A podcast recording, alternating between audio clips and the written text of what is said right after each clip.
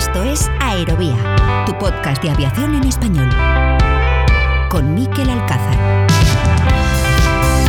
Saludos, ¿cómo están? Sean bienvenidos una semana más a Aerovía en este primer capítulo del mes de julio, mes que habitualmente marca el inicio de las vacaciones para millones de personas. Si es usted una de esas personas, enhorabuena, feliz descanso. No olvide además que las vacaciones son una excelente oportunidad para ponerse al día con los capítulos pendientes de este podcast, aunque ya saben que les vamos a acompañar, se lo dijimos hace algunas semanas, hasta el final de este mes, un mes que no es en absoluto de descanso para miles de trabajadores del sector aéreo que viven precisamente estas semanas su época de mayor actividad de todo el año lo llevamos viendo ya días este verano, por fin si nos recuerda a los de la prepandemia, y es toda una victoria, si me lo permiten, ver que las noticias que llegan a los medios de comunicación relacionadas con el sector ya no están directamente ligadas al coronavirus. De estos días, nuevamente, líos con retrasos, con cancelaciones, lo que solía ser típico de los veranos, por cierto, y también líos laborales, que no dejan de ser otra señal de que el sector está de nuevo en marcha. Los pilotos son los protagonistas en Estados Unidos, donde las mejoras salariales anunciadas hace algunas semanas por las compañías regionales que operan para American Airlines, que han aumentado un 50% el salario de sus pilotos, parece que va a provocar una cascada de renegociaciones en los convenios de estos profesionales. Les contaba la semana pasada acerca de las protestas de los pilotos de Southwest. Estos últimos días han sido los de compañías como FedEx o Delta los que se han manifestado en aeropuertos como los de Memphis, Salt Lake City o Atlanta, en todos los casos reclamando una mejora en sus condiciones laborales. Solo en el caso de Delta fueron más de 1.200 pilotos los que participaron en los piquetes organizados en los aeropuertos para reclamar la renegociación de un nuevo convenio más ventajoso tras haber estado en primera línea durante toda la pandemia. Uno de los representantes del sindicato Alpa en Delta es Jason Ambrosi. These pilots are here to show their frustrations with Delta management. It's time to get a contract now. Eso en Estados Unidos, en España continúan las aguas revueltas también en lo laboral, por un lado con las huelgas de los tripulantes de cabina de pasajeros de Ryanair e EasyJet, convocadas por los sindicatos USO y SITPLA, que le están pasando factura a las operaciones de ambas compañías de bajo coste, complicaciones en forma de retrasos y algunas cancelaciones y por supuesto las protestas en las terminales de varios aeropuertos. ¡Apoya nuestra huelga! ¡Apoya nuestra huelga! Un mojón en esta se cobra un mojón. Pilotos TCPs, también controladores aéreos, otro colectivo profesional que atraviesa un momento de tensión, en este caso con la empresa pública en aire. Se ha llegado a hablar abiertamente también de huelga, un término prácticamente tabú para estos profesionales en España, pero lo cierto es que no se descarta llegar a ese extremo, aunque el sindicato mayoritario, el sindicato busca, de momento aplaza esa posibilidad después de la última reunión, al parecer fructífera, con la secretaria de Estado de Transportes. El portavoz de USCA lo explicaba así en televisión española, escuchamos a Pau Marí. Vamos a dar eh, un plazo para comprobar que las buenas palabras que se expresaron ayer en la reunión se trasladen con hechos y, acuerdos eh, fehacientes y, y palpables. Por desgracia tenemos ya una cierta experiencia en ver cómo acuerdos como uno que firmamos en 2018 pues no se está cumpliendo, muchas buenas palabras en reuniones que luego se las lleva el viento. Entonces, a día de hoy no hay ninguna convocatoria de huelga, no se descarta que en un futuro en un futuro cercano, estamos hablando de tres, cuatro semanas, si vemos que la reunión de ayer no se traduce en hechos, pues que se vuelvan a plantear medidas de acción sindical.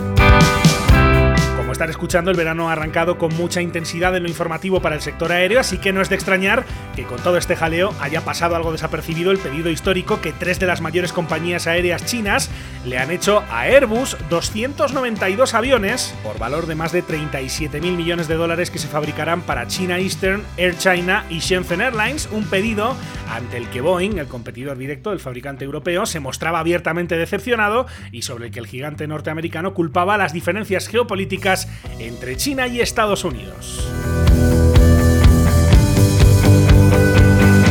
Y hoy en Aerovía, protagonismo para la aviación militar en una nueva edición de nuestra sección de A9Gs. Hemos convocado además al equipo completo, a Luis Martín Crespo y a Juan Pons, para hablarles de varios asuntos. El primero es el cambio de denominación del Ejército del Aire. También vamos a charlar, por ejemplo, sobre la reciente cumbre de la OTAN en Madrid. Y en el tramo final vamos a recordar que en estos últimos meses se ha estado conmemorando el cuadragésimo aniversario de la Guerra de las Malvinas, por lo que también nos iremos hasta Buenos Aires, hasta Argentina, para charlar sobre esta efeméride, así que sobre todo esto y más hablamos a continuación en este capítulo número 82 de Aerovía. Con la colaboración de hispaviación.es. Aviación, drones y espacio por y para profesionales.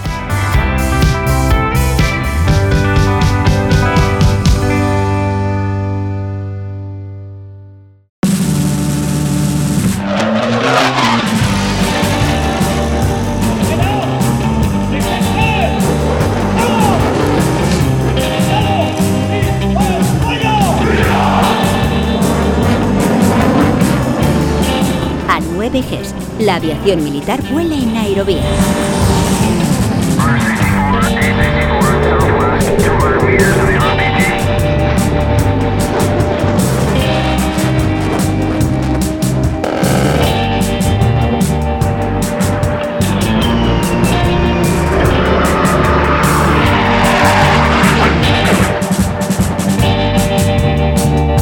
Aerovía. que escuchan, ya lo saben, es la sintonía de A9Gs, la protagonista, esta sección de este capítulo monográfico con varios temas, como van a escuchar todos muy interesantes, os esperamos, todos ellos obviamente relacionados con el ámbito militar, una sección en la que, como siempre, saludamos a Luis Martín Crespo de Hispaviación. Hola Luis, ¿cómo estás? Bienvenido a Aerovía. Hola Miquel, muy buenas tardes, encantado de volver por aquí. Encantado de saludarte Luis, además estoy repitiendo porque en esta ocasión también contamos con la participación de nuestro hombre del espacio, de Juan Pons, que como saben es coronel del Ejército de Tierra en la Reserva y experto en temas espaciales y de defensa, entre otros. Hola Juan, ¿cómo estás? Bienvenido a Aerovía. Hola, hola Miquel, aquí estamos, despegando. Despegando hoy también, esta semana, hablábamos la semana pasada del World ATM Congress, de Expodrónica, donde habéis estado los dos.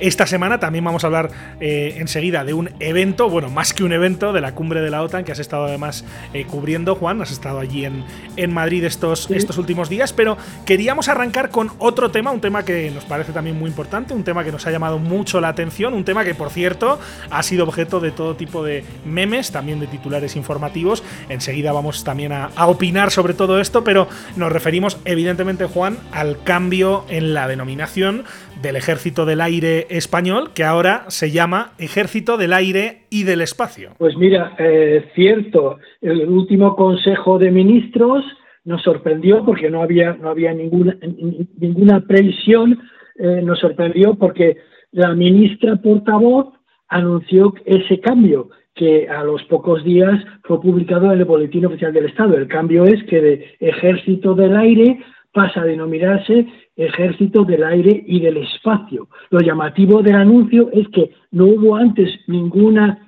ningún antecedente de lo que iba a ocurrir y en segundo lugar que no fue la ministra de Defensa, que parece lo razonable que hubiera sido ella la que hubiera dado la noticia. Fue en su lugar, como, he citado, la ministra portavoz del gobierno. Es un cambio de denominación. No sé si, eh, Juan, sabemos si esto va a implicar algún tipo de cambio en el organigrama. No es la primera vez ¿no? que, hay cambios a este nivel en el ejército del, aire, que en su día, por cierto, fue un ministerio durante muchos años, de hecho desde el 39 hasta el 77, si no, si no recuerdo mal. Eh, eh, eso, obviamente, pasar de un ministerio a integrarlo dentro del Ministerio de Defensa eh, como ejército del aire, pues evidentemente sí conllevó seguramente muchos cambios a nivel de organigrama. No sé si en este caso estamos hablando de lo mismo o no. Bueno, tendrá que haber, tendrá que haber cambios y se aprovechará para para que eh, los otros ejércitos, la Armada y el Ejército de Tierra, propongan también algún tipo de cambios fruto de, fruto de las últimas experiencias y de los últimos acontecimientos. Démonos cuenta que el Ejército eh, del Aire en, el en noviembre de 2019 creó el Centro de Operaciones de Vigilancia Espacial y además se ha volcado en los últimos dos años en el ámbito espacial. O sea que tiene que tiene que haber una reorganización para potenciar la parte espacial del Ejército del Aire y del Espacio, ahora denominado.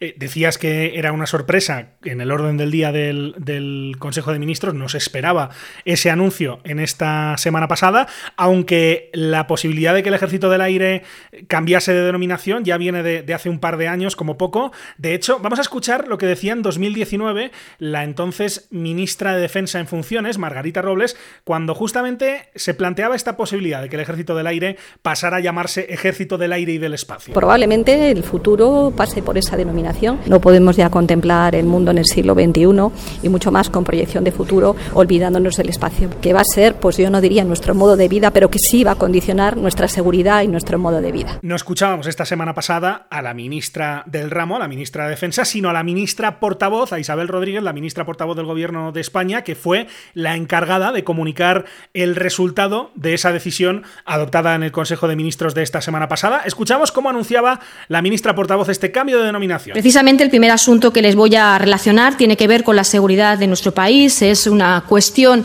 de nomenclatura, pero tiene el trasfondo de una apuesta estratégica de este Gobierno por una industria importante como es la industria aeroespacial. Lo que hacemos es pasar la denominación del Ejército del Aire a denominarse Ejército del Aire y del Espacio. Se trata de hacer más visible el esfuerzo que estamos haciendo desde el Gobierno por adaptar todos los eh, dispositivos y, en este caso, la defensa de nuestro país a una nueva realidad, a los nuevos desafíos que tenemos ante nosotros. Ya la estrategia de seguridad nacional se refería a la necesidad de España de reforzar nuestras capacidades en este ámbito y también en el ámbito de nuestra respuesta económica al momento en que vivimos. Saben que hemos hecho una apuesta especial, una apuesta importante por la industria aeroespacial en nuestro país, una, mm, apuesta que se concreta en ese plan estratégico para la industria aeroespacial, muy relacionada con el Ministerio de Defensa y también la puesta en marcha de esa agencia espacial española. Y a modo de comparación, lo escuchábamos en palabras de la ministra portavoz del Gobierno de España, no olvidemos que cuando este debate surgió con fuerza en 2019 fue porque otros países, como por ejemplo Francia o como por ejemplo Estados Unidos, habían tomado decisiones muy similares. En el caso de Estados Unidos fue el presidente Donald Trump el que anunció no el cambio de denominación de la US Air Force, de la Fuerza Aérea de Estados Unidos, sino la creación de una nueva rama dentro del ejército de Estados Unidos, la creación de la Space Force. Very importantly, I'm hereby directing the Department of Defense and Pentagon to immediately begin the process necessary to establish a Space Force as the sixth branch of the armed forces. That's a big statement. Eso ocurría en Estados Unidos. En el caso de España, Juan, parecía cuestión de tiempo que, se produjera ese cambio de denominación. Lo venimos contando ya desde 2019 que estaba ese debate sobre la mesa.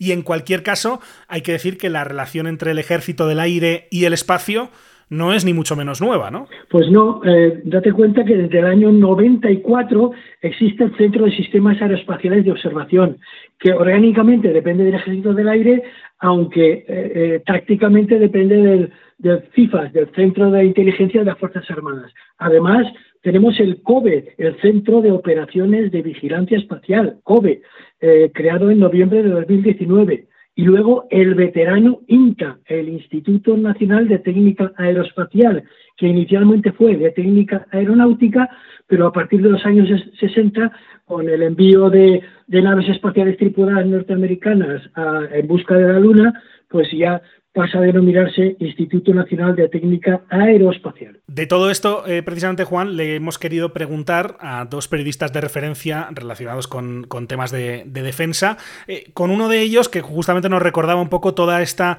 relación entre el ejército de, del aire y el mundo del el ámbito del espacio. Eh, hablaste, hablamos de José María Navarro. ¿Quién es José María Navarro, Juan? Bueno, aparte de que es un buen amigo, José María Navarro es un economista que además es el redactor jefe de tecnología e industria de la revista Defensa. La revista Defensa es la pionera en España de los temas eh, eh, militares, eh, de defensa en general, por no repetirme. Estamos hablando de una revista cuyo primer número aparece en el año 79, nada más y nada menos. Uh -huh. Pues sobre esto hablaba José María Navarro, que nos recordaba todos los argumentos ¿no? que hay detrás de ese cambio de denominación del Ejército del Aire y del Espacio en España. Lo escuchamos. Esto ahora parece nuevo, ¿no? El Consejo de Ministros con el cambio de denominación. Sin embargo, los orígenes del interés del Ejército del Aire por el espacio vienen de, de mucho más atrás, de los 80. Cuando entramos en el programa de observación Europea, de, europeo del espacio Helios, estableciéndose a mediados de los 90 lo que se llamaba entonces el Centro Principal Helios en España, el CPH. Luego en el 2000 pasó a llamarse Centro de Sistemas Aeroespaciales de Observación CESAERO, que estaba encuadrado en el Ejército del Aire, concretamente situado en la base aérea de Torrejón. En el mismo Torrejón también se establece, eh, o sea, dependiente del Ejército del Aire, quiero decir, vamos. Luego en 2019 se crea también el Centro de Observación de Vigilancia Espacial, el COBE, dentro del Ejército del Aire, adscrito al sistema de vigilancia y control aeroespacial del Mando Aéreo de Combate, que nada menos es dependiente del general de brigada, y que alcanzó en julio de 2021, año pasado, la capacidad operativa inicial y alcanzará la plena en junio del 2023. Está situado en Torrejón, pero su activo más importante es el Spanish Space Surveillance and Tracking System, el radar, perdón, que está situado en la base de, de Morón de la Frontera. Un radar con el que se encargan de monitorizar la, baja, la órbita baja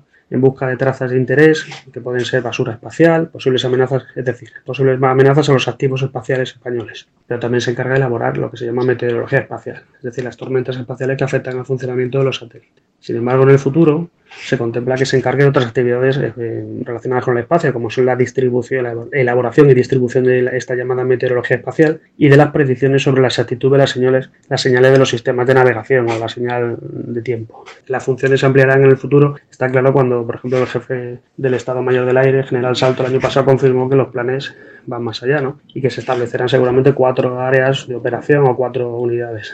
Unas eran las operaciones de apoyo espacial, otras las de conocimiento de la situación espacial, lo que se llama conciencia situacional en terminología militar, otra de control del espacio y otra de apoyo a las operaciones espaciales. Y otra opinión que queríamos tener también, Juan, es la de otro periodista referente en el ámbito de la defensa, como es Esteban Villarejo, a quien siempre leemos en las páginas del periódico ABC. Eh, Esteban Villarejo es otro buen amigo, es el redactor de los temas de defensa del diario eh, ABC y además es autor de un blog que recomiendo, un blog que se llama Por Tierra, Mar y Aire, donde él vuelca y amplía la información que en unas ocasiones y en otras no, pues ha, ha escrito para el periódico al que pertenece, el periódico ABC. Y a Esteban le preguntaste si le parecía necesario el cambio de denominación del Ejército del Aire, ahora también del espacio. Esto nos contestaba, escuchamos a Esteban Villarejo, del periódico ABC. Bueno, creo que el hecho de que hayan añadido espacio al Ejército del Aire, pues es una declaración de intenciones, ¿no?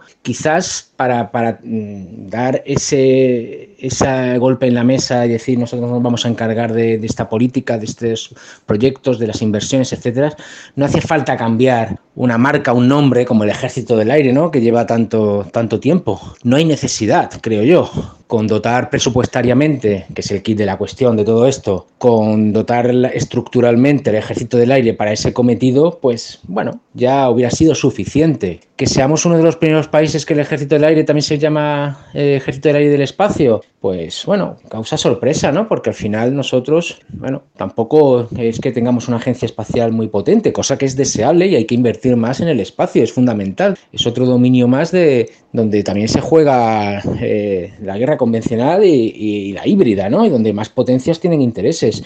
Esto no pone en duda la necesidad de que haya una, una política que invierta en el espacio. Habrá otros que piensen que, nombrando el espacio, pues eh, creas, mmm, creas conciencia y creas política y creas presupuesto, ¿no? Que al fin y al cabo es de lo que se trata. Ahí habrá esas dos corrientes de opinión quizás se tenía que haber explicado también algo más o, o haber habido un anuncio oficial más allá del de, de Consejo de Ministros por parte del Ejército del Aire, habernos eh, explicado qué es lo que se busca, qué se quiere conseguir, qué plazos se establecen, etcétera. Lo que nos contaba José María Navarro, lo que nos contaba también Esteban Villarejo al respecto de este cambio. Y ahora os pregunto a vosotros, voy a empezar por ti, Luis. ¿Qué te parece el cambio de denominación? ¿Qué te parece esto de Ejército del Aire y del Espacio? Que nos va a costar acostumbrarnos, pero bueno, Ejército del Aire y del Espacio, ¿qué opinas? Pues hombre, a mí me parece de principio una copiada del Armée del Aire y del Espacio francesa.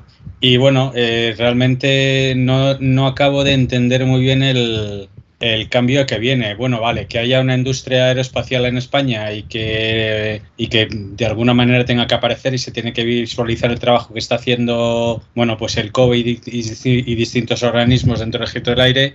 Bueno, pues me parece bien, pero me parece que el nombre no tiene, no tiene por qué cambiarse para reflejar ese ámbito de, de, esa industria aeroespacial, ¿no? ¿Y a ti, Juan, qué, qué te parece el cambio? Bueno, pues yo coincido, coincido con Luis por varios motivos. Uno, eh, el espacio es un ámbito transversal. Y del mismo modo que existe el mando conjunto del ciberespacio, del mismo modo que existe el mando conjunto de operaciones espaciales, parece razonable que exista el mando conjunto del espacio, bajo la égida del Estado Mayor de la Defensa. Entonces, es posible que eh, se, se, ascriba el tema espacial al, al ejército del aire, como ha ocurrido, pero que desde el punto de vista operativo se constituya a posteriori, dentro de un tiempo que no debe ser muy largo, ese mando conjunto del espacio o espacial, como digo. Lo que ha ocurrido para mí es también una copia de lo que ha hecho el ejército del aire francés, que se denomina, qué casualidad, Ejército del Aire y del Espacio, y que fue constituido eh, oficialmente en septiembre del año 2020, hace dos años. Y es que, eh, a, diferencia de Francia, que tiene 11 satélites de comunicaciones, eh, satélites espías, satélites de escucha, en total, como he dicho, 11 más uno que tiene a medias con Italia, España no tiene ningún satélite, no ya del ejército del aire, sino ningún de propiedad estatal. O sea que si esto sirve para que nos pongamos las pilas y tengamos satélites propios, pues eh, bueno es. Eh, que de hecho es justamente lo que iba a decir, que, yo tengo un poco la sensación como con la Agencia Espacial Española, ¿no? Que si realmente eh, se crea un ente que tenga competencias y, refleja que hay una apuesta por estos temas, seguramente sí tenga sentido. Ahora bien, si hablamos de un de, puro marketing, ¿no? De algo cosmético, de, cambiar un nombre, pero sin que nada, sin que nada cambie en realidad dentro de la propia estructura del ejército del aire y del espacio, y sin que este tema sea una clara apuesta del país, ya no hablo de un gobierno de turno, sino una apuesta de, país, seguramente no tenga, no tenga tanto sentido. Y de hecho, eh, Juan, esto me lleva a hablar de la segunda, del segundo gran tema que teníamos en esta eh, edición de, de A9Gs, hablando de apuestas, ¿no? Apuestas importantes. Apuesta la que hemos visto esta semana pasada en Madrid, en la cumbre de la, de la OTAN, de la Organización del Tratado Atlántico Norte, en la que España ha brillado, ¿no? Por la organización también, eh, muy exitosa, pero más allá de las fotos, que ha habido muchas curiosas, ¿no? Por ejemplo, veíamos las del Museo del Prado. Te quería preguntar por la sustancia, ¿no? Por lo realmente importante y, te pregunto en concreto por ese concepto estratégico. Eh, por el concepto estratégico aprobado por los países miembros de, la OTAN. ¿Qué, ¿Qué, impresión te ha dejado esta cumbre, Juan? ¿Con qué sensación te quedaste? Pues mira, en primer lugar, darte una rápida crónica de la cumbre de Madrid.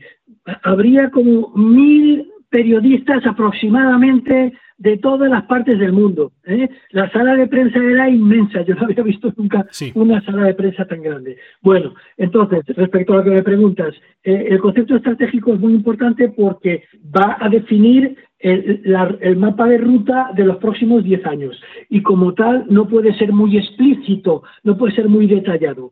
Sin embargo, de los 49 párrafos que tiene el concepto, el concepto estratégico, nada más y nada menos que 14 veces, 14, en 14 ocasiones se cita al espacio. Eh, por un lado, buscando eh, explicar que el espacio debe ser un lugar seguro y sin restricciones y que la OTAN debe mejorar sus capacidades para prevenir, detectar, contrarrestar y responder a las amenazas que de una forma muy clara se le adjudican a Rusia y de una forma mucho más velada se le adjudican también a China, pero como digo, de una forma más, más velada. El espacio, por tanto, muy presente en ese concepto estratégico, que es, digamos, el documento de referencia, como explicaba Juan, para los próximos 10 años, que, se dice pronto, eh, de los países aliados, en una cumbre en la que, por, por, repasar un poco los grandes titulares que ya hemos escuchado estos últimos días, Juan, se ha hablado, obviamente, de, Rusia, por lo que está pasando en Ucrania,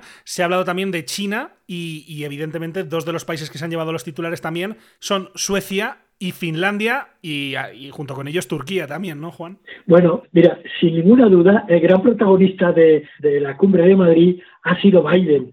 Allá donde iba, las cámaras lo perseguían. Pero el otro gran protagonista, a la par que Biden, ha sido el presidente de Turquía, Erdogan, que tanto el secretario general de la OTAN, Jens Stoltenberg, el noruego Jens Stoltenberg, como la primera ministra de Suecia y el presidente de Finlandia han estado detrás de él, evidentemente esto estaba acordado de antes, para que diera su brazo a torcer y admitiera que tanto un país, eh, Suecia, como el otro, Finlandia, pudieran ingresar en la OTAN. Previamente, Erdogan ha exigido que en sus agendas figure que van a apoyar a Turquía en el sentido de exportarle armamento y estar en contra, o mejor dicho, tener en sus legislaciones como grupos terroristas al PPK que actúa contra el gobierno turco. Entonces, una vez eso haya ocurrido en las legislaciones de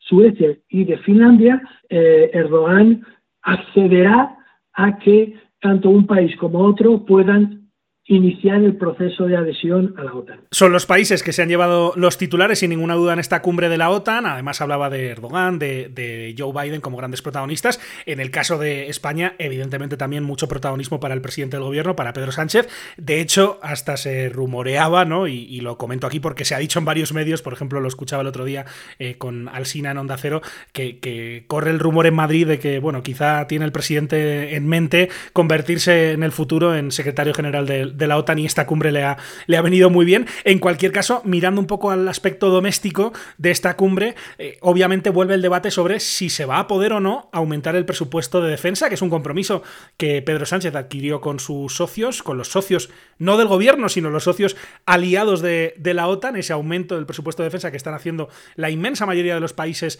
que pertenecen a, a esta alianza. Pero en el caso de España, Juan, no sé si se va a poder hacer, ¿no? Porque al final el gobierno eh, hay que recordarlo, tiene eh, mayoría simple, no es mayoría absoluta en el Parlamento, necesita los votos de otros partidos políticos y no sé si va a tener en su mano en el próximo presupuesto, en la próxima negociación de los presupuestos generales del Estado, a llevar a cabo ese, aumento tan notable del presupuesto en, el tema de defensa, ¿no, Juan? Bueno, mi, mi, punto de vista al respecto es que lo conseguirá, porque ahí tiene a dos partidos que si sus aliados de hoy no le conceden el apoyo, pues se lo concederá eh, tanto el Partido Popular como Vox, porque vamos, es bastante, bastante razonable que así ocurra mm, ese, ese apoyo que acabo de decir. Entonces, eso por un lado. Y luego, eh, para 2028 se quiere alcanzar, o ha dicho el presidente que quiere alcanzar el 2%. Bueno, eso supone 2028 que, que no, no sería ni inclusive en el caso de que ganara unas próximas elecciones, porque dice 2028 o 2029.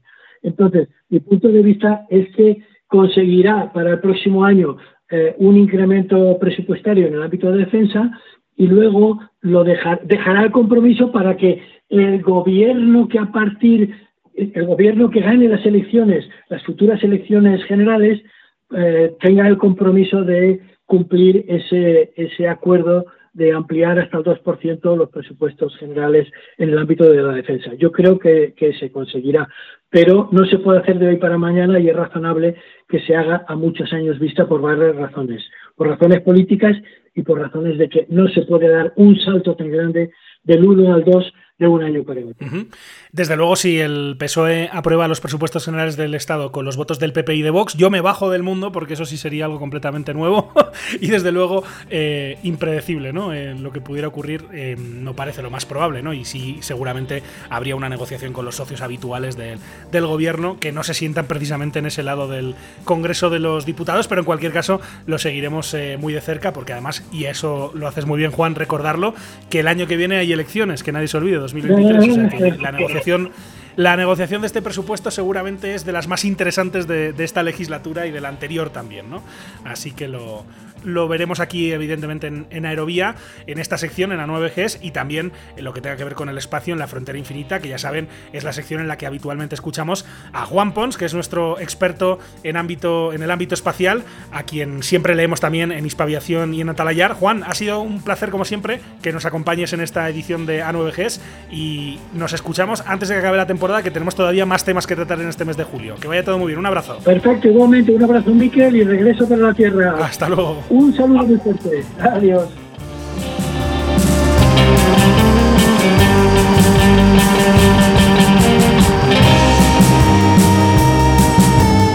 Hablábamos con, con, Juan justamente del presupuesto de defensa, de si se podrá aumentar y en qué términos y sobre todo en qué plazos. Hablando de este tema, de presupuesto, eh, hemos conocido recientemente eh, qué avión va a reemplazar a los F-18 que están ahora mismo destacados por el Ejército del Aire en la Comunidad Canaria. Sí, es cierto, de ese, de ese presupuesto se han reservado cerca de 2.000 millones de euros para comprar 20 Eurofighters, eh, que van a ser 16 monoplazas y 4 biplazas.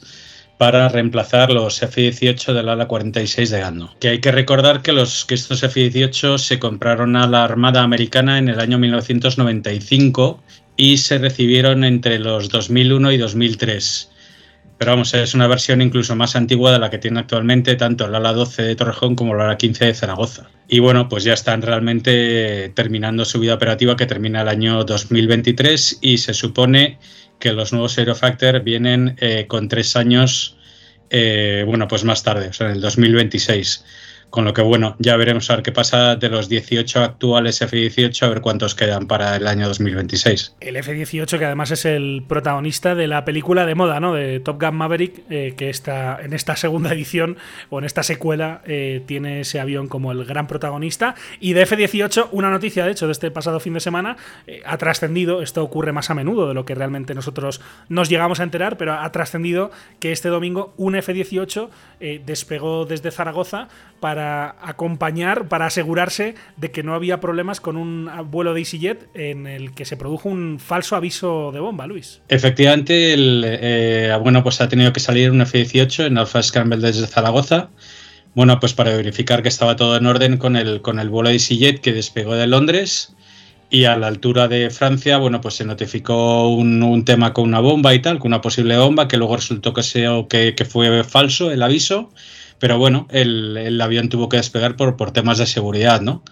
Y el, y el de al final ha aterrizado en Mahón sin ningún problema y bueno, pues parece que está todo en orden. Ocurre, como les decíamos, más veces de las que puede parecer, lo único es que la mayor parte de las ocasiones no, no trasciende, en este caso sí, sí lo hizo porque los pasajeros de ese A319 de EasyJet grabaron varios vídeos y se puede ver perfectamente el F-18 al costado de, de, ese avión, como decimos, aterrizó sin ningún problema en el aeropuerto de Mahón. Y por cierto, déjenme que les recuerde que en el capítulo 73 de Aerovía, en el capítulo 73 de esta temporada, eh, escuchamos precisamente cómo funcionan este tipo de Alpha Scramble, este tipo de alertas eh, y de cómo se vigila el espacio aéreo español. Lo bueno es que, como suele ocurrir en estos casos, casi siempre, la inmensa mayoría de las ocasiones, no, no pasó absolutamente nada. El avión aterrizó con normalidad y, de hecho, al cabo de, un rato, realizó el vuelo de regreso sin ningún tipo de, de incidente. Y Luis, teníamos un tema más, un tema muy interesante, muy relevante que querríamos haber tratado en el pasado mes de junio aquí en Aerovía. Como no hubo los capítulos que estábamos esperando, pues nos lo hemos traído aquí a julio. En todo caso, más vale tarde que nunca, porque además el testimonio es muy potente. Queríamos hablar, obviamente, en a 9Gs del 40 aniversario de la Guerra de las Malvinas, un acontecimiento del que, como decimos, se están cumpliendo 40 años este 2022 el final de la guerra fue en el mes de junio y hablamos de un eh, conflicto, Luis, en el que la aviación militar tuvo un enorme protagonismo. Sí, efectivamente, eh, el conflicto de las Malvinas, bueno, pues fue una, fue una guerra de 74 días, con prácticamente 900 víctimas entre unos y otros bandos, pero sí, sí, la aviación, tanto argentina como, como británica, tuvo unas actuaciones eh, muy, muy destacables y efectivamente fue eh, uno de los puntos mayores a destacar de, esta, de esta guerra, por decirlo de alguna manera. Vamos con ello.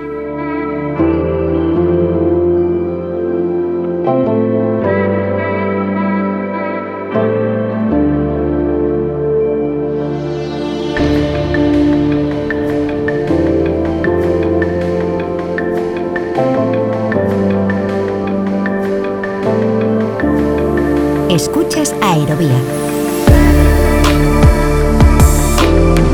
40 años de ese conflicto armado entre Argentina y el Reino Unido, un conflicto breve que se prolongó desde el 2 de abril, el día en que las tropas argentinas ocuparon y se hicieron con el control del puerto argentino, o Stanley, según la denominación británica, hasta el 14 de junio de 1982, cuando se produce la rendición argentina, como decimos, un conflicto que no llegó a los tres meses de duración, una guerra en la que participó nuestro protagonista. Se trata del capitán de navío, Daniel Gustavo Mansella, aviador naval retirado, retirado en 2010, que en 1982, hace 40 años, era teniente de corbeta y se desempeñaba en la Escuela de Aviación Naval como instructor de vuelo. Yo estaba en mi segundo año de instructor de vuelo. En esa época volábamos muchísimas horas. El primer año había volado más de, más de 500 horas como instructor de vuelo. Tenía mucha experiencia en el avión. Y en abril de 1982 estaba, bueno, estaba destinado en la Escuela de Aviación Naval, en la base naval Punta Indio, unos 150 kilómetros al sudeste de, nuestra capital, Buenos Aires, y, ese día nos despertamos con la sorpresa de que la Argentina había retomado eh, el control de las Islas Malvinas, del territorio que nosotros consideramos nuestro. Obviamente, una operación muy bien planificada y ejecutada, esa operación que se llamó Operación Rosario, la de desembarco y toma de las islas, porque se produjo sin derramamiento de sangre británico, esa era la idea, de retomar la posición de las islas y eh, luego negociar, cosa que ahí empezaron los errores políticos de la Argentina, ¿no? Pero la verdad, la más pura verdad es que nadie sabía de, de la operación de desembarco en Malvinas hasta que nos enteramos por los medios de comunicación. Nos situamos en ese mes de abril de 1982 en el que por sorpresa Argentina se hace con el control de las Malvinas en una operación exitosa, una operación relámpago, un primer capítulo de un conflicto en el que había una gran esperanza en Argentina y esa esperanza era que el otro bando no se presentase al combate. Escuchamos a Daniel Mansela. Realmente yo tenía 25 años en ese momento, era un joven oficial, un joven piloto y la verdad que tanto yo como mis compañeros estábamos todos exultantes y recontra motivados para desplegarnos a nuestras Islas Malvinas y defender lo que nosotros consideramos que era nuestro territorio, sin incursionar en, decisiones políticas estratégicas que después con la evolución de la carrera militar, uno en la escuela de guerra, etcétera, etcétera, va haciendo otro tipo de análisis más estratégico militares operacionales y toma en cuenta otros factores, pero en ese momento nuestra actitud era de subirnos un avión y irnos a las Islas Malvinas a defender nuestro territorio. Este oficial, con una carrera como piloto en la que después aparecerían aviones como el Maki, el A4 o el Super Etandar, volaba entonces un avión de instrucción, la Beechcraft T-34 Mentor. Turbo Mentor es un avión, eh, aún vuela y lo hace muy bien, eh, es un avión muy básico para el desarrollo de acciones militares. No obstante, porta armamento y lo portaba en ese momento. Nosotros llevamos ametralladoras y coheteras y practicábamos frecuentemente el lanzamiento de armamento, pero no, no estábamos al nivel tecnológico de una marina o una fuerza aérea como la británica de nivel OTAN. Nuestra intención, un poco juvenil y emotiva, era ir a toda costa a defender nuestras islas. Y bueno, la Armada decidió, decidió enviarnos a, las islas propiamente dichas, a, una, a un aeródromo auxiliar en la isla Borbón, que es en el norte, muy cerquita del estrecho San Carlos, al norte de la isla Gran Malvina. las Malvinas son dos grandes islas, la Soledad y la Gran Malvina. La isla Borbón es una isla bastante grande, exactamente al norte de la isla Gran Malvina, al oeste del puerto San Carlos, donde la Fuerza Tarea Británica efectuó su desembarco. Con ese avión, con ese mentor, nuestro protagonista fue convocado a defender las Malvinas frente a las fuerzas británicas. Escuchamos a Daniel Gustavo Mansela. Lo hicimos con el T-34, con el apoyo de navegación de un B-200, eh, un Beechcraft B-200, biturbohélice, que nos sé el apoyo de navegación, porque nuestra navegación era con punto no retorno, o sea, si, si nosotros llegamos al, aeródromo de Borbón y no podíamos aterrizar, no teníamos combustible para volver al continente, con lo cual había que hacer un cálculo muy exacto y muy preciso de la navegación y del punto de no retorno, siempre además teniendo en cuenta la meteorología. El día que cruzamos, en mi caso fue el 29 de abril, la meteorología era bastante razonable, parcialmente cubierto en toda la, en toda la ruta y, pudimos eh, desarrollar todos nuestros cálculos, se cumplieron a, la perfección y pudimos aterrizar eh, con margen razonable de combustible. Ahora sí, si en el aterrizaje teníamos algún problema, íbamos a tener que aterrizar en Puerto Argentino, eh, si no, no íbamos a tener aeródromo alternativo. O sea, era una operación de riesgo, pero riesgo calculado. En aquel momento, cuando Argentina se preparaba para la defensa de las Malvinas, cuando ya parecía muy clara la postura del gobierno británico de Margaret Thatcher de recuperar ese territorio por la fuerza, para Mansela, entonces un joven oficial, la actitud era de euforia. Bueno, Miquel, eh, dos cosas. Primero, que usaste una palabra absolutamente correcta, que es euforia, lo que definía nuestra actitud en ese momento, y una euforia muy sanguínea y, poco racional. También debo reconocer que estábamos muy bien adiestrados en nuestro avión, y uno cuando está bien adiestrado tiene un avión aunque pequeño, muy versátil, siente que puede hacer un montón de cosas. Daniel Mansella apenas tuvo tiempo para habituarse al entorno de esa isla Borbón, o Pebble Island para los británicos, prácticamente nada más llegar a su destino, llegó el momento de combatir. En mi caso, Dos, dos, días después. Mi tercer día en las islas, nos levantamos y dos horas después nos ordenan la primera misión de combate y a las 11 de la mañana ya estaba subiéndome un avión para mi primera misión de combate. Así que mucha, mucha preparación ahí no hubo.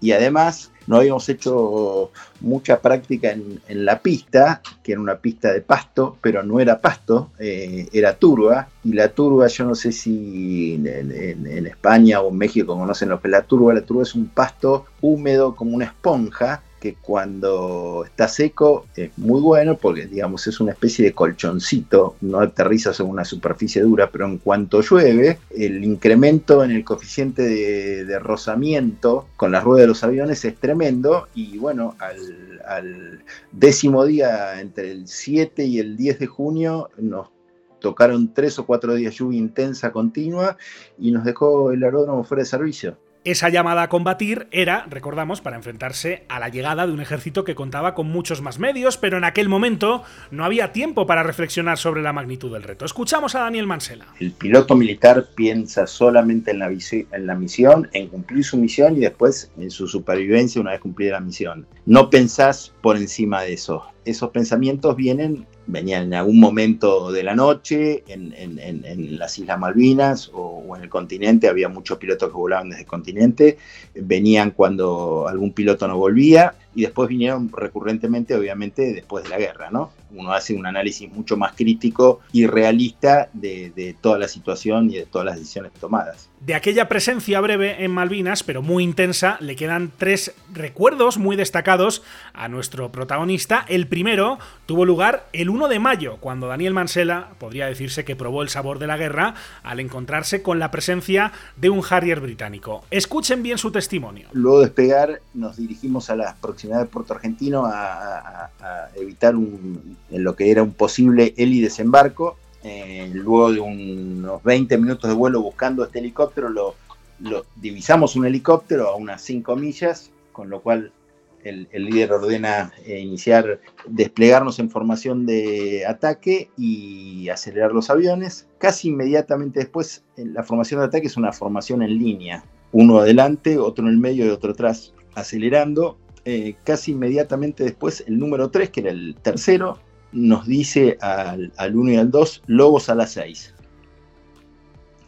Em, eh, eh, realmente, más allá del impacto emocional de sentir lobos a las 6, yo giré bruscamente mi avión hacia la derecha y, instantáneamente siento el, ruido de los cañones de 30 milímetros del Sea que me estaba disparando. Acá cabe una aclaración que es, más allá de mi maniobra, eh, tuve suerte en haber girado por derecha, porque si giraba por izquierda, yo le iba a presentar todo la superficie del avión a la ametralladora del Sea Harrier, porque él me estaba disparando hacia mi izquierda y yo giro hacia mi derecha. Yo escucho Lobos a las 6, no lo veo porque estaba arriba mío, atrás y arriba mío, era poco menos imposible verlo. Giro para, instintivamente para, para tratar de verlo, giro hacia la derecha y tirando atrás para tratar de verlo y, ahí siento el, ruido muy cercano, pero muy cercano, como explosiones en, dentro de mi avión casi, eh, y, veo un Harrier que pasa eh, por atrás y por mi izquierda y se eleva para volver a atacarme.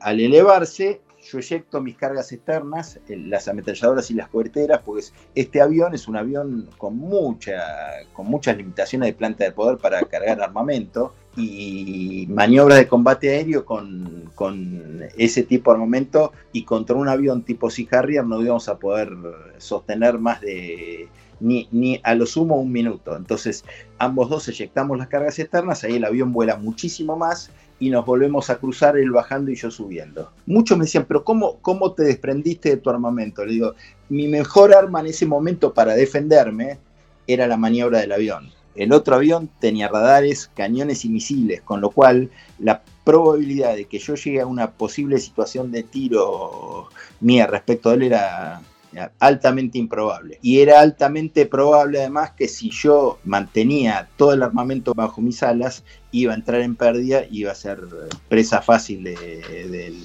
Harrier, ¿no? Nos cruzamos dos veces en, tijeras verticales, se llaman, y en la tercera yo he eh, visto a mi derecho una, nube cumuliforme importante y digo, esta, este es, el, este es mi, mi escondite. Entro en la nube y comienzo a girar dentro de la nube para mi eh, desagradable sorpresa, miro hacia arriba y veo la sombra del Sea Harrier volando arriba mío.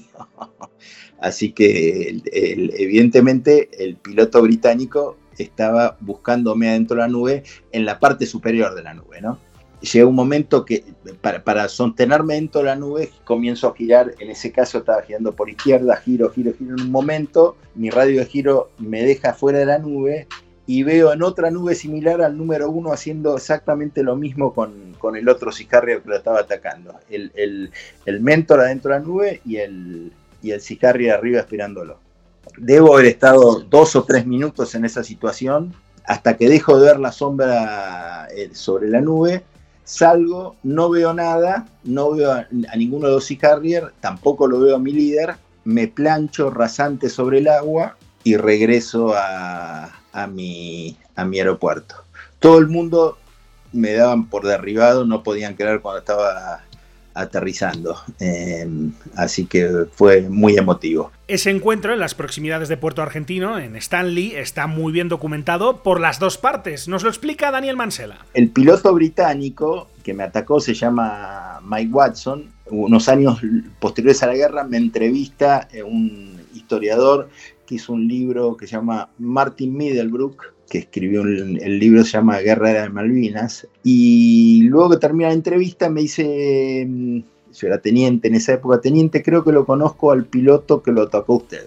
Me quedé con eso, unos tres o cuatro meses después recibo, yo vivía en las proximidades de Bahía Blanca, al sur de la, al norte de la Patagonia, al sur de la Argentina, recibo una carta de un señor Mike Watson, el Lieutenant Commander de la Royal Navy, y era el piloto que me había atacado y me, me envió una, una, muy emotiva carta eh, donde refleja eh, con total precisión lo mismo que yo vi en, nuestro combate. Eh, está en muchísimos libros porque representa un poco el, el sentir de los militares, ¿no? que mm, cumplen su misión sin pensar en matar al enemigo, sino en cumplir su misión. O sea, su misión era derribar mi avión, no matarme a mí. Y todo eso lo refleja muy bien en el final de la carta donde dice, Daniel, espero que la próxima vez que nos veamos sea chocando vasos de cerveza y no entre fuego de cañones. Y ese choque de vasos de cerveza, por suerte, sí se pudo celebrar. Nos lo explica, nos lo cuenta Daniel Mansela en esta conversación con Aerovía. Y eso ocurrió en el año 99, yo era ayudante de órdenes del jefe de Estado Mayor de la Armada Argentina, que fue en visita oficial a la Royal Navy cuando terminé la visita oficial pedí autorización para ver si me podía quedar un día más para, para conocer a Lieutenant Commander Watson. Le pedí a la Marina Británica si me podía poner en contacto con él. Él vivía en proximidades de Plymouth, a dos horas de, de Londres. Lo llamo por teléfono y me dice, Daniel, estoy retirado, trabajo para una compañía de aviación que le hace vuelos a la Royal Navy, pero no tengo ningún problema en encontrarme contigo, cosa que hicimos y estuvimos tres horas tomando cerveza en un pub frente a la, estación Waterloo de, Londres, eh, ambos dos llorando y recordando viejas misiones y emociones y también, bueno, cuestionando. También hablamos mucho de lo que tú me preguntabas al principio respecto de los porqués de la guerra y demás. Muy, realmente muy emocionante, pero lo que destaco, Miquel, es, porque es la misma sensación que teníamos nosotros, es decir, yo si tenía que hundir un buque británico con mis bombas o con mis cohetes, no lo iba a hacer para, para matar a, a, seres humanos, sino para, para cumplir la misión que era defender nuestras islas, ¿cierto? En esa defensa de las islas, dos episodios más que nos recuerda nuestro protagonista en este capítulo de Aerovía, unos días más tarde de encontrarse con ese Harrier en los cielos de las Malvinas, el 15 de mayo, apenas dos semanas después, la isla Borbón recibió la visita de las tropas británicas. El día 15 de mayo, la Fuerza de Tareas Británica ordenó un ataque de un grupo comando SAS británico sobre nuestras posiciones. Sufrimos un ataque terrestre muy duro, nos destruyen los aviones, nos, nos tiran con, con diferentes tipos de armamento, primero fuego naval, eh, luego lanzacohetes, eh, siempre ellos con visores nocturnos, nosotros no teníamos visores nocturnos, eh, teníamos un grupo pequeño de infantes de marina con mínimo armamento, con lo cual sentimos una sensación de, acoso tremendo. Por suerte pudimos volar la pista con cargas militares que teníamos en la pista para evitar que el, enemigo se apodere de la pista y ante esa voladura los comandos se retiran. Esa es, una experiencia, es una eh, eh, segunda experiencia bien distinta y que marca también algo realmente impactante en alguien que no estaba preparado para eso, para, lo que te, detallaba como el combate del primero de mayo, yo estaba perfectamente preparado, aún no, no para combatir con un Sea pero sí para combatir con otro avión. Técnicas que yo usé en, máxima plenitud. En cambio, para, para combatir contra comandos británicos no estaba preparado. Estaba, estaba con mi revólver de Super 38 eh, Smith Wesson, muy chiquito, como, como tú sabes, eh, eh, incapaz de hacerle daño a alguien que me estaba tirando a, a larga distancia y con visores nocturnos. Eh, entonces, realmente la sensación de impotencia es muy grande. Y un tercer recuerdo, ya cuando no era posible volar desde esa isla Borbón, del papel que realizó la Armada Argentina en aquel escenario bélico, escuchamos a Daniel Mansella. Ya con el aromo inutilizado, los aviones destruidos por el enemigo, bien distinta que fue, eh, rescatamos varios pilotos eyectados de la Fuerza Aérea Argentina que fueron derribados en, el, en, la vertical de nuestro aeródromo, actividades muy intensas y que nos hicieron sentir muy bien porque nos hicieron sentir útiles aún sin, sin desarrollar nuestra actividad principal. Eh, rescatamos a, a tres pilotos y lamentablemente rescatamos otro muerto, un cuarto piloto muerto y bueno, después en, cuando nos eh, vinieron a evacuar, los evacuamos a ellos y los restos de cuarto piloto. ¿no? Y el 25 de mayo, lo último que te quería comentar, vectoriamos para, aviones de, la aviación argentina para que ataquen y hundan al HMS Coventry en, las proximidades de nuestra isla, eh, gracias a, a nuestro apoyo aéreo desde tierra y y esa fue otra situación que, mm, que fue muy, muy impactante para nosotros en nuestras actividades militares. Son tres episodios, tres recuerdos distintos de aquella guerra, tres instantes que Daniel Mansella recuerda a la perfección. Nuestro protagonista, como les explicaba antes, era teniente de corbeta en 1982, luego continuó su carrera como oficial de la Armada Argentina hasta retirarse hace 12 años, en 2010, como capitán de navío. Una carrera exitosa, pero sin duda marcada por aquella guerra. Yo creo que la guerra deja en, los combatientes una huella más profunda o menos profunda, pero sin lugar a dudas que deja una huella. Yo debo ser absolutamente sincero, eh, a mí me generó una motivación adicional para ser mejor piloto, ser mejor oficial, tratar de transmitir todas mis experiencias más o menos traumáticas a todos los pilotos más jóvenes que yo en su entrenamiento como pilotos navales militares pero realmente eh, hay, debo reconocer que hay gente que le ha, impactado mucho más. Diría que el, factor determinante es el tiempo bajo el cual uno estuvo expuesto a alto nivel de estrés o alto nivel de adrenalina. El criterio médico se llama estrés postraumático y sobre eso hay un montón de libros escritos, pero creo que cada ser humano reacciona de una manera diferente. El resultado de aquella guerra no solo dejó una huella profunda en los combatientes, también la dejó en el propio país, en la propia Argentina. Para empezar, según la mayoría de los historiadores,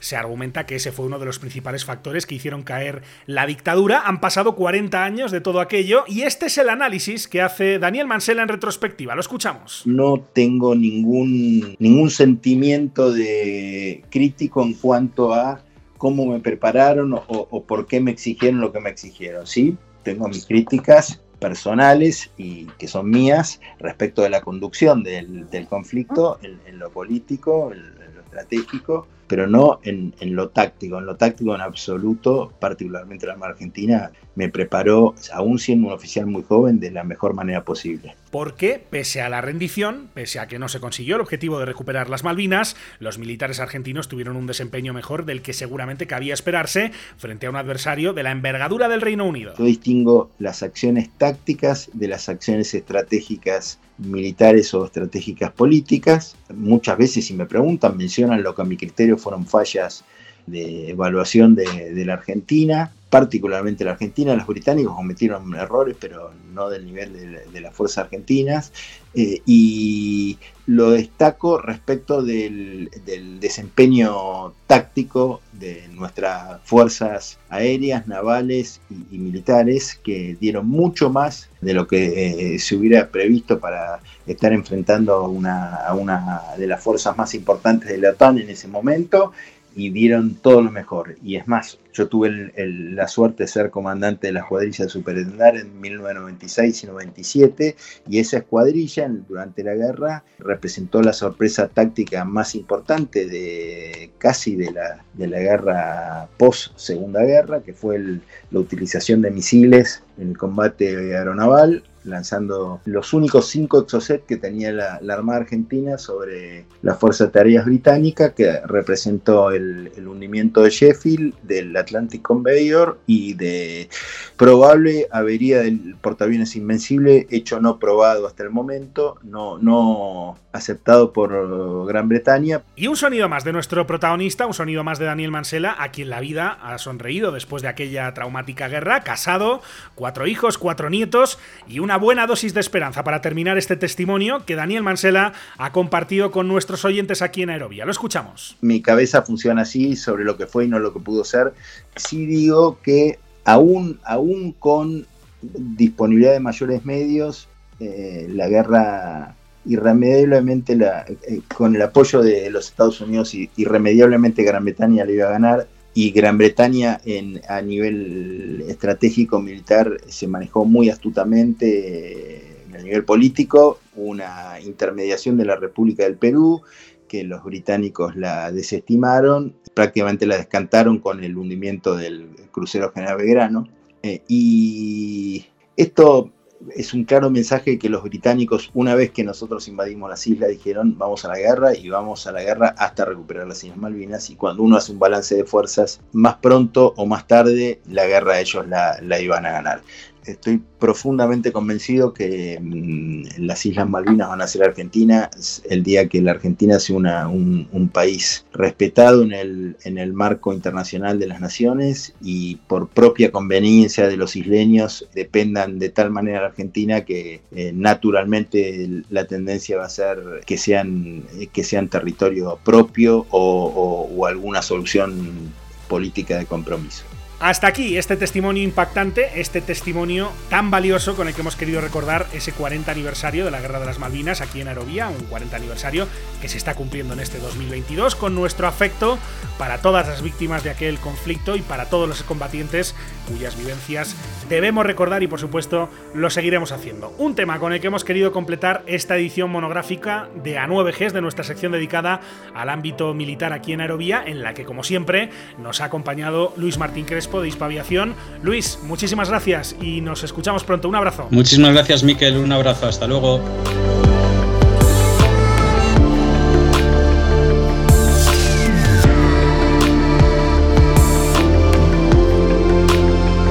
Llegamos al final de este capítulo en Aerovía. El próximo lunes nos encontramos puntualmente de nuevo con todos ustedes. Mientras tanto, recuerden que pueden encontrarnos en hispaviación.es www.aerovía.net, así como en facebook.com barra Podcast, en los perfiles en las redes sociales de Hispaviación y también en Twitter, en nuestro perfil Aerovía Podcast. Además, como siempre, les invitamos a suscribirse, si no lo han hecho ya, en cualquiera de las principales plataformas en las que se puede escuchar Aerovía. Estamos en todas las importantes, en Apple Podcast, en Spotify, en Evox, en TuneIn, en Podbean. Así que donde quiera que nos escuchen, donde quiera que estén suscritos, no olviden que valoramos mucho cualquier comentario, cualquier crítica, cualquier sugerencia que nos hagan llegar a través de cualquiera de las vías de contacto que tienen a su disposición. Muchísimas gracias por estar ahí y hasta la próxima.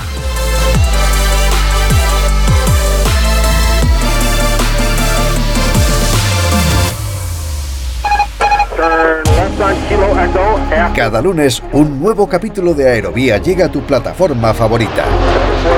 Cada semana el mejor espacio de análisis e información sobre el sector del transporte aéreo llega a tus oídos. Lo más destacado de la actualidad aeronáutica, reportajes, entrevistas, las secciones especializadas. Escucha todo esto y más en Aerovía